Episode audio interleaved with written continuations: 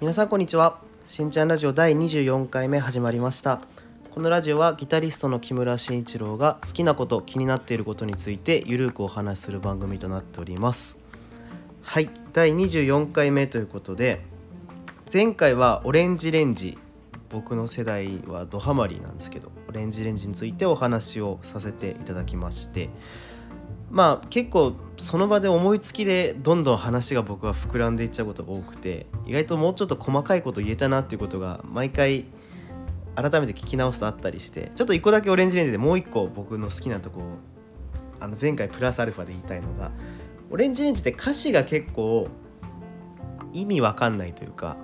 まあよ言うと内容がないものが多くてただその分その五感とかリズムとかそういうものをすごく韻とか意識してるので聞いててこうスラスラっと聞けるのでそういうとこがなんかあんま中身がなくて聞けないっていう人もいると思うんですけど僕はもともとちっちゃい時にビートルズにハマってから洋楽をずっと聴いてきたので、まあ、ちっちゃい6歳ぐらい。だから歌詞の内容なんて分かんなくても曲を楽しめたんですよね。だから未だに歌詞にすごいメッセージがメッセージ性がある曲とかも聞くけどあんまピンとこないことが多くてだから割とそういう意味でオレンジレンジの曲がちょっとこう海外っぽいというかねあの歌詞をしっかり聴かなくても楽しめるという意味でも僕の好きなとこだったのかなというのをちょっと補足だけしょ あのしょっぱなですけどさせてもらいます。はい、えー、というわけで今週はまあ僕にとっていろんな出来事があった週でして、まあ、まず初のオンラインコンサートというのをえー、金曜日の夜かにしましてオンラインというのはもう完全にお客さんを入れずに、えー、そうちょっと配信という形でチケットを買ってくれた人にその URL を送るという形で配信しましてもうやっぱ人がいないとどうも緊張しづらいというやっぱある程度緊張しないとダメなんですよ本番って。全く無でいくと完全にリラックス状態でいっちゃうとあんまり調子が出ないっていうのはよく言われるんですけど僕もなんか緊張しないと嫌だなと思ったんですけどやっぱいざこう始まるとなると何人視聴とか数も出てくるんで実際に見てくれる人は僕の目の前にはいなかったですけどこの画面越しで見てんだなと思うとそれなりに緊張はできて、まあ、演奏もずっと緊張しっぱなしで正直至らない部分もあったんですけどでもすごくいい経験でやっぱり4月ぶりのコンサートだったんでそれをすごく楽しめた自分がいたのであやっぱりギタリストとしてこういうことが好きで始めたのでやっぱありがたいなというふうに改めて思いました。はい。でまあそんなオンラインコンサートというのがあってで僕が前から好きだった好きだと言っていたアルコピース、まあ、ラジオが大好きなんですけどが YouTube チャンネルを開設しましてまあ予告編みたいなのも流してあるんですけど確か18日かな？に、え、第1弾が発表されるということで多分 RP ってすごい気遣いというか先輩の前で萎縮しちゃうタイプなのかなっていうのを テレビで勝手に見てて思ってるんですけどやっぱラジオだと自分たちが一番上というかね自分たちの場所を与えられるとすごい面白い人たちだなって毎回思うんで YouTube もそういう意味でそういった一面が見れるととっても楽しみだなと思って更新を今か今かと待ちわびている状況です。でその好きなラジオっていう関係で言うと爆笑問題の、え田中さんが今コロナ感染して入院してもう復帰してるから体自体は大丈夫なんだろうけど大事をとって今ずっと自宅で安静にしているということでその爆笑問題カーボーイという TBS のラジオが毎回まあゲストを呼んで放送をこう続けていたんですけど、まあ、田中さんいなくなって1週目がウエストランド、まあ、事務所の後輩ですね。の2人。で次がアンガールズの2人。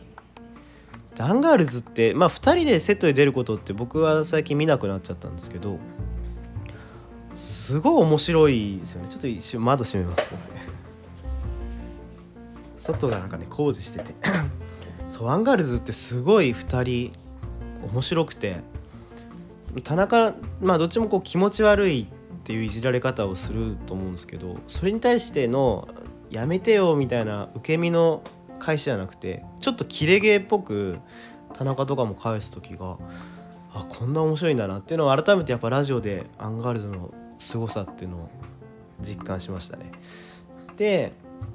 次の週が伊集院光光だよね太田が光で伊集院が光まあ伊集院さんというのはもう TBS ラジオというかラジオの帝王覇王と呼ばれていて、まあ、ずっと月曜日の深夜に TBS ラジオで深夜のバカ力というのをやっていて僕も割と最近聞き始めたんですけどまあ面白いですね伊集院さんのラジオ。あの本人のその何て言うんだろう。引き込む力っていうのかな。なんか息もつかせないテンポ感とかもうずっと聞いてられる、うん、話もこう緩まないというかのがやっぱすごいトークがうまいんだなっていうのを感じて。だけど太田さんもガンガンいじるからもう伊集院さんもちょっとペースを乱される感じとかも面白かったし。でまあそんな伊集院さんがゲストに来てで今日の深夜のカーボーイは劇団ひとりさんがゲストというまあ劇団ひとりと、えー、爆笑問題あと太田さんっていうのはまああの「いいとも!」でレギュラーが一緒でねずっといじり合う仲というか劇団ひとりは当然後輩なんだけど「うるせえ太田」みたいな感じで太田さんも優しいからこの野郎とはなんないからその掛け合いが今日聞けるかと思うとすごく楽しみです。そうだ今週は僕の楽しみなことがたくさんあったんですごくいい週でした。何言ってんだか分かんないですけど。でまあちょっと映画の話を今日はいろいろしたくて TSUTAYA であの「ミッドサマー」という作品がレンタル開始になりまして僕ずっと映画館でも見たくて見たくてしょうがなかったんですけど本当にタイミングが合わなくて見れなくてもう早くレンタル出てほしいなっていう思いでずっと待ち望んでいた映画でして、まあ、ちょっと、えー、作品の紹介をすると アリ・アスター監督の最新作「恐怖の歴史を覆す暗闇とは真逆の明るい祝祭を舞台に天才的な発想と演出全身が伏線となる緻密な脚本。見る者を魅了する極彩色の映像美が一体となり永遠に忘れられない結末に到達する。前代未聞のフェスティバルスリラーがついに日本上陸。ということでそのスウェーデンこのストーリーというのがまあ大雑把に言うとスウェーデンの奥地で90年に一度開かれる祝祭というのがあってでこの日っていうのがずっと白夜って言って夜になっても日が落ちない国ってまあねあると思うんですけど。だからずっと要は明るいんですよね。この登場してるシーンっていうのが。夜が訪れない。でこの作品あの蔦屋のジャンルとしてはホラーなんですけど、まあ、ホラーって普通夜とか暗い建物で何か怖いことが起きるというイメージがあると思うんですけど。この映画は常に明るい。それが怖いという映画でして。でまあ率直な感想としてはそのまあ祝祭お祭りでいろんなことが起きていく怖い不気味なことがいっぱい起きていくという映画なので僕は怖いものは大あ怖いもの苦手ホラーは苦手なんですけどこれお化けとかじゃない人が怖いみたいな映画っていうのは割と好きであのとっても楽しみにしてたんですけどちょっと思ったよりは怖くなかったというか僕にとってはですけど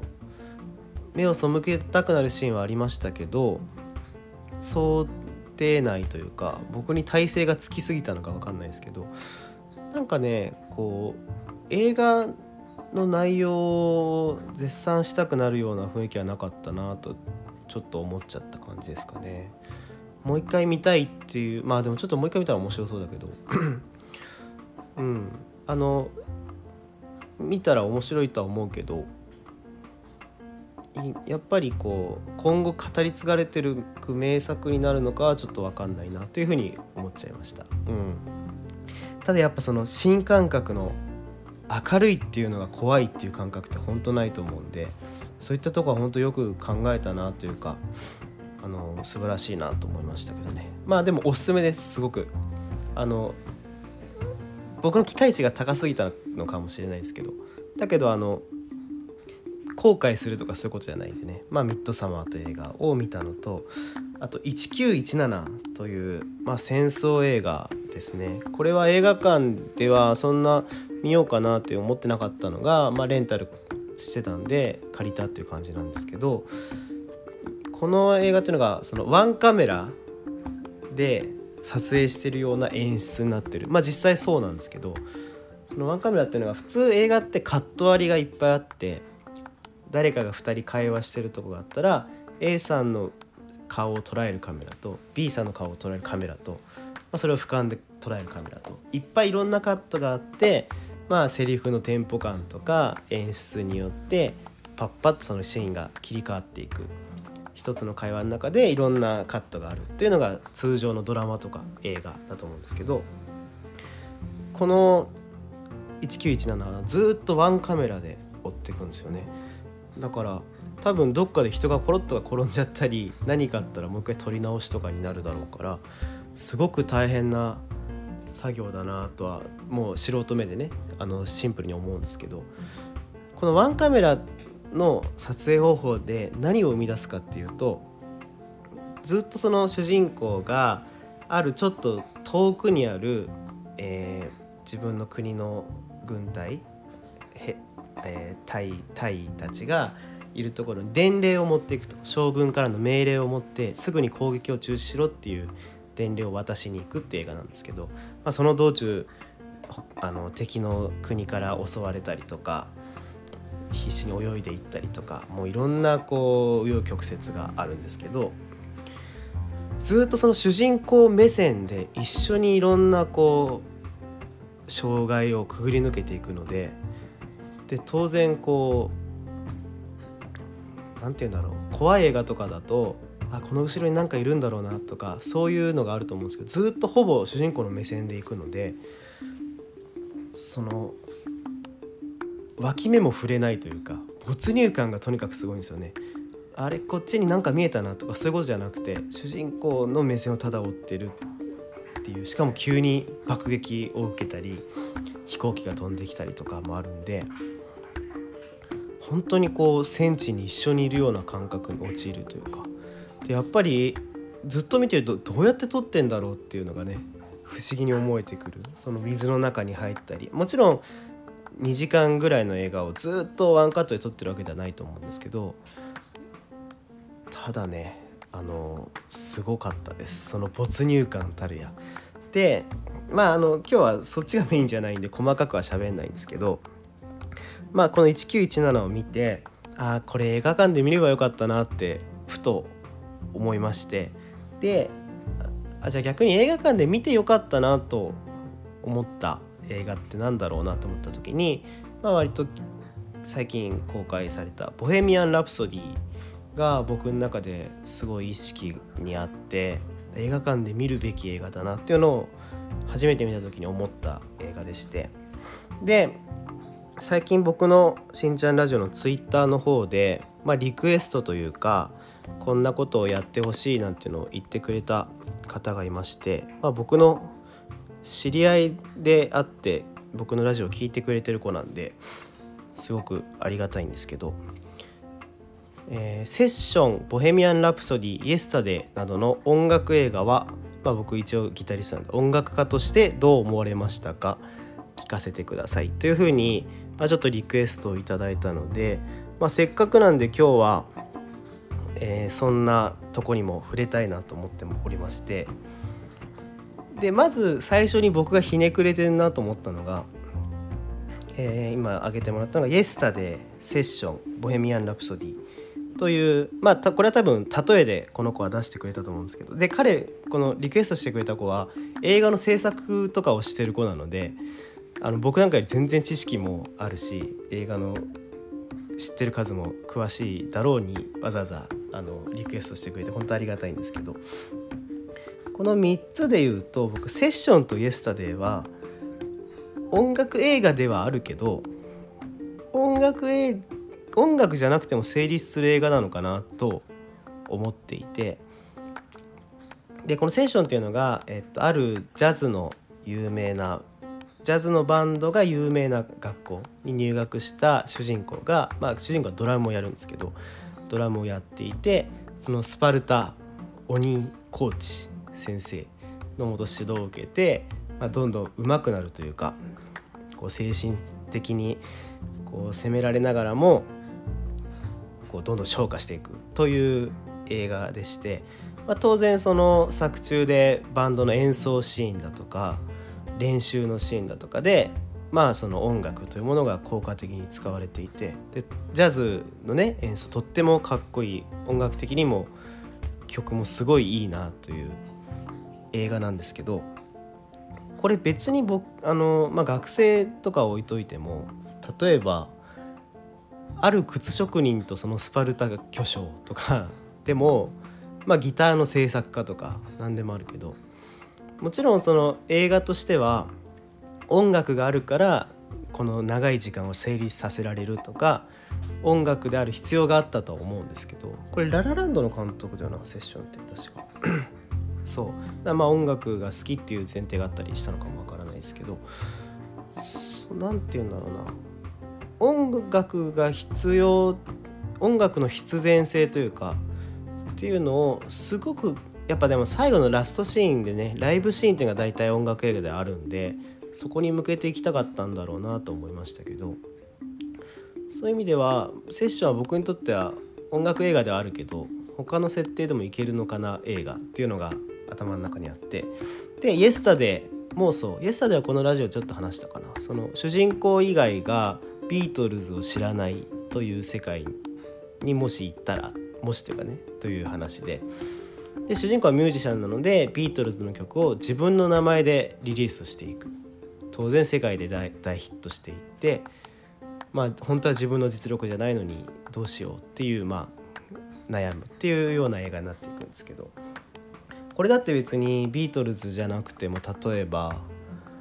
この世からビールがなくなったらっていうね。でアルコール技師だったらじゃあ俺がビールを作ろうみたいにも多分できただろうしみたいに思うともちろんビートルズの曲を流すということとか、まあ、ビートルズのリスペクトとか 途中の演奏シーンっていうのが必要だったからっていうのも分かるんですけどまあ僕がビートルズ好きだからこの映画あのセッションもイエスタでも大好きです。前提としては。とっても好きですけど純粋にあ音楽と映画がマッチしたっていう感じは僕の中でこの2つはどうしてもなくて。じゃあ僕が思う好きな音楽映画って何ですかって聞かれた時にまあ今日は一個一個説明はしないんですけどまあ「ボヘミアン・ラプソディ」がはとってもすごかったなっていうのとあと「シング・ストリート」とここのラジオでも話した「パイレーツ・ロック」あとまあ日本邦画で言うと邦画であんまねパッと思いつかなかったけどやっぱ「ソラニン」とか良かったかななんて思いますけど。あとアニメで言うと「リメンバー・ミー」この辺が僕の中でパッパと思いついたもので。ボヘミアン・ラプソディは、まあ、偉大なイギリスのロックバンドクイーンの、まあ、バンドとしての歴史始まりから終わりまで。まあいまだにクイーンは続いてますけどフレディ・マーキュリーは亡くなってしまったのでフレディが亡くなるまでを描いた映画になっておりまして当然主人公がクイーンなのでこれはもう曲がかかることとかはあの必然性があるというかね当たり前なんですけどやっぱその歌う時の歌唱の演技とか単純にそのライブシーンのそれぞれの楽器のメンバーの演技力とかうん、その曲がかかるタイミングとかねいろんなこう選曲だとかそういうものがもうすごくいいなというか。で当然もうフレディの人生を描いてるから脚本ではないというかねなんですけどなんかこう死ぬために曲死ぬことが分かってて曲を書いたんじゃないかと思わせるその演出というか最後に「ライブエイド」っていうめちゃくちゃ大きいとこで最後というかねあのクイーンがライブする映像で終わるんですけどそこの歌詞とかをがもちろん和訳でね下に出るとで自分はもう死ぬって分かってて歌ってるんですけどフレディは。なんか本当死ぬために書いたのかなって思わせられるぐらいのその映画としての作り方の面白さ。というのがすごく印象的で。でやっぱりラストのライブシーンっていうのは圧巻ですよね。音楽系でライブシーンで泣いたっていうのはすごく僕もあまりない経験だったのですごくおすすめ。でシング・ストリートっていうのが、まあ、あるイギリスの高校生が、まあ、バンドを作ってあの大きくなっていきたいみたいな話なんですけどそれだけだったら別にバンドじゃなくても音楽映画じゃなくても成立するじゃんと思うんですけどこの主人公が好きになるヒロインっていうのがモデル志望の子でとっても可愛い子でその子を僕のバンドの PV に出させたいまあ出てもらうんですけどでお互い一緒に夢を追っていきたいみたいな。で当然学校で最後にライブシーンがあったりするんですけどまあそのヒロインを自分と一緒に仕事っていうかねあの自分のバンドのために動かしたいみたいなその甘酸っぱい青春の感じとかもやっぱこれも他の設定だと難しかったのかななんて思うとやっぱバンドってその結束力というかね音楽版「スタンドバイミーじゃないけどこう友情を感じる演出だったりっていうのがすごくこの映画と音楽ってことがマッチしててシング・ストリート。あやっぱイギリスのその空気感ファッションの感じとか。そのいわゆる7080年代の音楽をやってるバンドっていうかねその時代っていう設定だったと思うんで、うん、すごくそういう意味でもシング・ストリートは音楽と映画という意味で大好きですね。あとまあ「パイレーツ・ロック」はここでも話したので第だいぶ序盤の方です。4回5回かな。分かんないけど。そこで存分に語ってるので聞いてみてください。はい。で邦画で言うと、まあ、ソラニンをねちょっと無理やり上げたんだけど宮崎あおいと、えー、コーラケントくん？名前合ってるか。うん。が主演で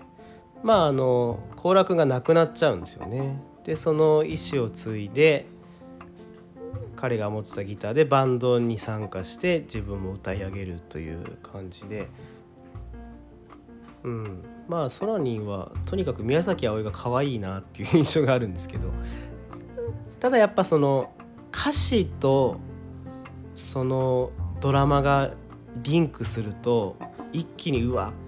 この映画すごいなっていう感情を覚えるなって僕は思いますね。まあ、どうしてもビートルズイエスタデーとかになってくるとビートルズの歌詞に沿った人生になっちゃう感じがしてだけどシング・ストリートもそうだしこの「空に」もそうだけど私がこういう人生だったからこの曲が生まれたよっていう順序になってくるとすごいなんか映画として見ててワクワクするというかうわこの歌詞来たっていう風になるとまあボヘミアンもそうだけどそういう意味でなんか物語と音楽がマッチしてるなと思うのは邦画だと「ソラニン」とかですかね。うん。結構今日一個一個長くなりそうだな。大丈夫か。で最後「リメンバー・ミー」はディズニーあのリメンバー・ミーはねピクサーなんですよね。でディズニーってミュージカルのイメージが多いと思うんですけどリメンバー・ミーはあのピクサーなのに音楽がついてるって結構ね珍しいパターンで。だけど通常のディズニーってミュージカルだから普通に「私は恋をした」とかそんなことで急に歌い始めると思うんですけどこの「リメンバー・ミー」はそうじゃなくて主人公があのミュージシャン志望の主人公なのであのあるコンサートで歌うとか誰かのために歌うとかおばあちゃんのために歌うとかなんかそういう歌うことに必然性があるので全然こう嫌な気もせず見ていられるというか変な急に小鳥が歌い出すみたいなことがないしまあ主人公はギタリスト。だから何て言うんだろうな。物語に無理やり感がないというかね。とにかく歌もいいしギターもかっこいいしっていう意味で、まあ、僕がディズニー大好きなんで「Remember Me」も一応紹介しておきます。まあ、なので僕にとっての音楽と映画がすごいマッチした映画たちっていうのはえーボヘミアン・ラプソディ」「シング・ストリート」「パイレーツ・ロック」「ソラニン」そして「リメンバー・ミー」っていうとこでしたかね。でまあ、あと番外編で言うと、まあ、映像プラス音楽っていうとやっぱミュージカルっていうことがすごくイメージされると思うんですけど僕ミュージカル映画自体はそんなに好きじゃないですね。まあいろいろレントとかいろいろ曲げてたらしょうがないか。あると思うんですけど。あのね「レ・ミゼ」「レ・ミゼラブル」を初めて見た時に映画で。衝撃を受けましてやっぱ映像がすごいあの舞台で表せない映像があるのはもう当たり前なんでそこにいちいち驚きはしなかったんですけどこれもちょっと長くなるけど最後すいません。えっとアン・ハサウェイがファンティーヌという人の役をやってるんですけどファンティーヌは子供を産んですぐその子供を育てられないから、まあ、あるところに預けると。でそこの預け主っていうのが極悪非道な人でめちゃくちゃ養育費としてお金を毎月せがんでくる。もうどんどん値上がりしてくみたいな感じで。でアン・ハサウェイも必死に働いてるんですけどある時その工場みたいなのがクビになってしまうんですね。で本来のミュージカルだったらクビになった時に「アイドリーム・ナ・ドリーム」という夢破れてスーザン・ボイルが歌ったやつかな。すごく有名な曲が流れる、まあ、とにかく打ちひしがれた曲が工場をクビになった時に流れるんですけど映画版だと工場をクビになってその後お金を作るためにアン・ハサウェイは髪を切ってカツラにしてそれを売ってあと当時っていう狩り場みたいなのを作るために本物の歯を使うんですよね。奥歯を引っこ抜いてそれもお金にしてで最後娼婦になっていくという全ては娘のねためになんですけど。そういうもうとにかく体も心もボロボロになったところで歌うんですよね「夢破れて」を。アン・ハサウェイが。しかも歌もすごいいいしあの演技力。もうボロボロになってる感じっていうのも非常にマッチしていて